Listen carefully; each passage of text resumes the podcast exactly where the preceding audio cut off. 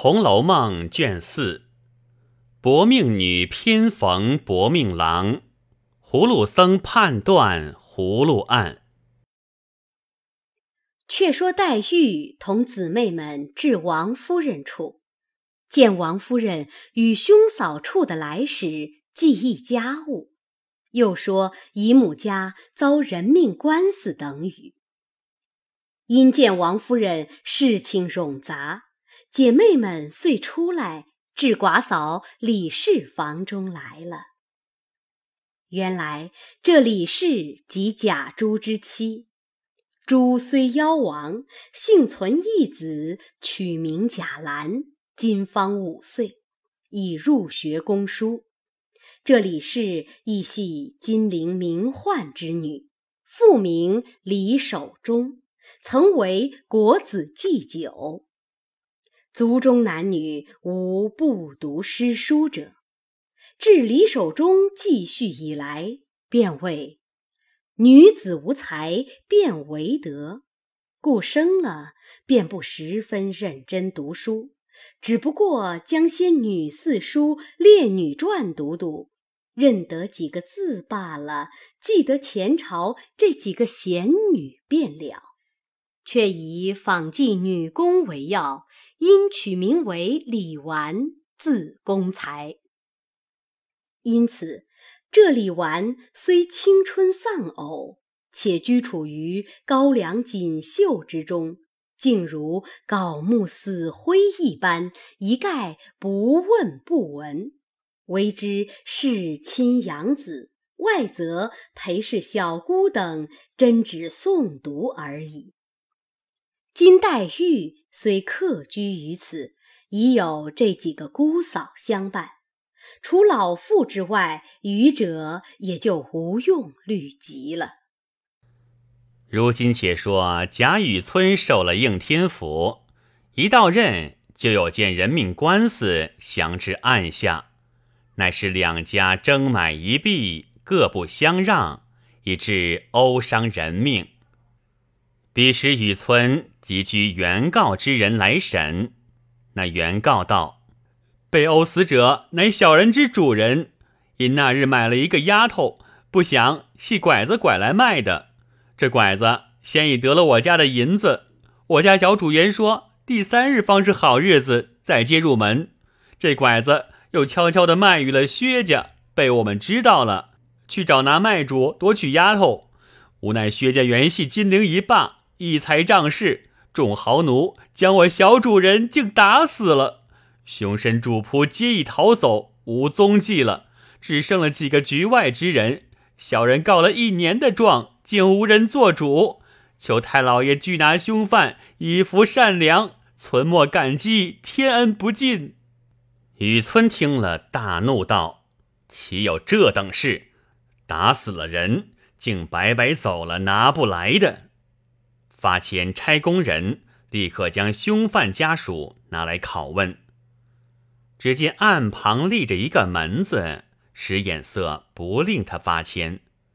雨村心下狐疑，只得停了手，退堂至密室，令从人退去，只留此门子一人服侍。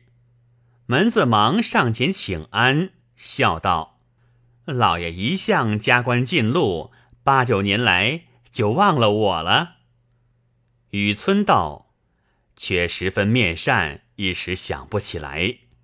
门子笑道：“贵人多忘事，把出身之地竟忘了，不记得当年葫芦庙里之事吗？”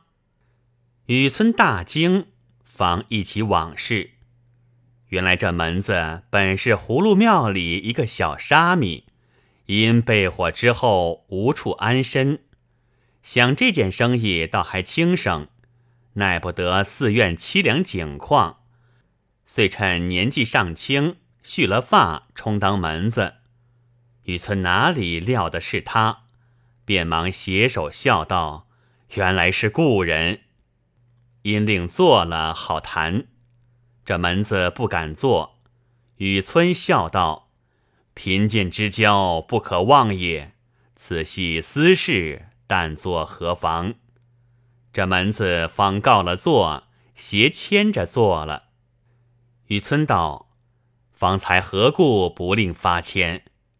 这门子道：“老爷容忍到此，难道就没抄一张本省的护官符来不成？”雨村忙问：“何为护官符？”门子道：“如今凡做地方官者，皆有一个私单，上面写的是。”本省最有权势及富贵的大乡绅名姓，各省皆然。倘若不知，一时触犯了这样的人家，不但官爵，只怕连性命也难保呢。所以叫做护官符。方才所说的这薛家老爷如何惹得他？他这件官司并无难断之处。从前的官府都因碍着情分脸面，所以如此。一面说，一面从顺带中取出一张抄的护官符来，递与雨村。看时，上面皆是本地大族名宦之家的艳俗口碑，云：“假不假？白玉为堂，金作马，阿房宫三百里，住不下金陵一个史。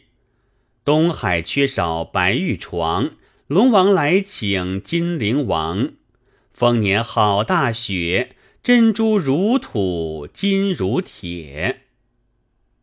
雨村尚未看完，忽闻传点报：王老爷来拜。雨村忙具衣冠出去接迎，有顿饭功夫方回来，问着门子。门子道：“这四家皆联络有亲。”一损俱损，一荣俱荣，扶持遮事皆有照应的。今告打死人之薛，就是丰年大雪之薛也。不单靠这三家，他的世交亲友在都在外者本亦不少。老爷如今拿谁去？雨村听如此说，便笑问门子道：“如你这样说来。”却怎么了结此案？你大约也深知这凶犯躲藏的方向了。门子笑道：“不瞒老爷说，不但这凶犯躲的方向我知道，并这拐卖的人我也知道，死鬼买主也深知道。待我细说与老爷听。这个被打死的，乃是一个小乡宦之子，名唤冯渊。”父母俱亡，又无兄弟，守着些薄产度日。年纪十八九岁，酷爱男风，不甚好女色。这也是前生冤孽。可巧遇见这拐子卖丫头，他便一眼看上了这丫头，立意买来做妾。涉世不近男色，也不再娶第二个了。所以郑重其事，必得三日后方进门。谁知这拐子又偷卖与薛家，他意欲卷了两家的银子而逃，谁知又走不脱，两家拿住打了个半死，都不肯收银，各要领人。那薛公子岂肯让人的，便喝令下人动手，将冯公子打了个稀烂，抬回去三日。竟死了。这薛公子原早择下日子要上京去的，既打了冯公子，夺了丫头，他便没事人一般，只管带了家眷走他的路，并非为此而逃。这人命些些小事，自有他兄弟奴仆在此料理。这且别说，老爷可知这被卖之丫头为谁？雨村道。我如何得知？门子冷笑道：“这人还是老爷的大恩人呢。他就是葫芦庙旁住的甄老爷的女儿，小名英莲的。”雨村骇然道：“原来就是他！闻得他自五岁被人拐去，却如今才卖呢。”门子道：“这种拐子单拐的是幼女。”养至十二三岁，待至他乡转卖。当日这英莲，我们天天哄她玩耍，极相熟的，所以隔了七八年，虽模样出脱的齐整，然大端未改，所以认得他。且他眉心中原有米粒大的一点胭脂，从胎里带来的。偏生这拐子又租了我的房舍居住。那日拐子不在家，我也曾问他，他说是被拐子打怕了的，万不敢说。只说拐子是他亲爹，因无钱还债故卖的。我哄他再四，他又哭了，只说：“我原不记得小时之事，这无可疑了。”那日冯公子相见了，兑了银子，因拐子醉了，英莲自叹说：“我今日罪孽可满了。”后又听见冯公子三日后才令过门。他又转有忧愁之态，我又不忍，等拐子出去，又叫内人去解释他。这冯公子必待好日期来接，可知必不以丫鬟相看。况他是个绝风流人品，家里颇过的，素性又最厌恶堂客，仅仅破价买你，后事不言可知，只奈得三两日。何必忧闷？他听如此说，方略解些，自谓从此得所。谁料天下竟有不如意事。第二日，他偏又卖与了薛家。若卖与第二家还好，这薛公子的混名，人称他呆霸王，最是天下第一个弄性上气的人，而且使钱如土，遂打了个落花流水，生拖死拽。把个英莲拖去，如今也不知死活。这冯公子空喜一场，一念未遂，反花了钱送了命，岂不可叹？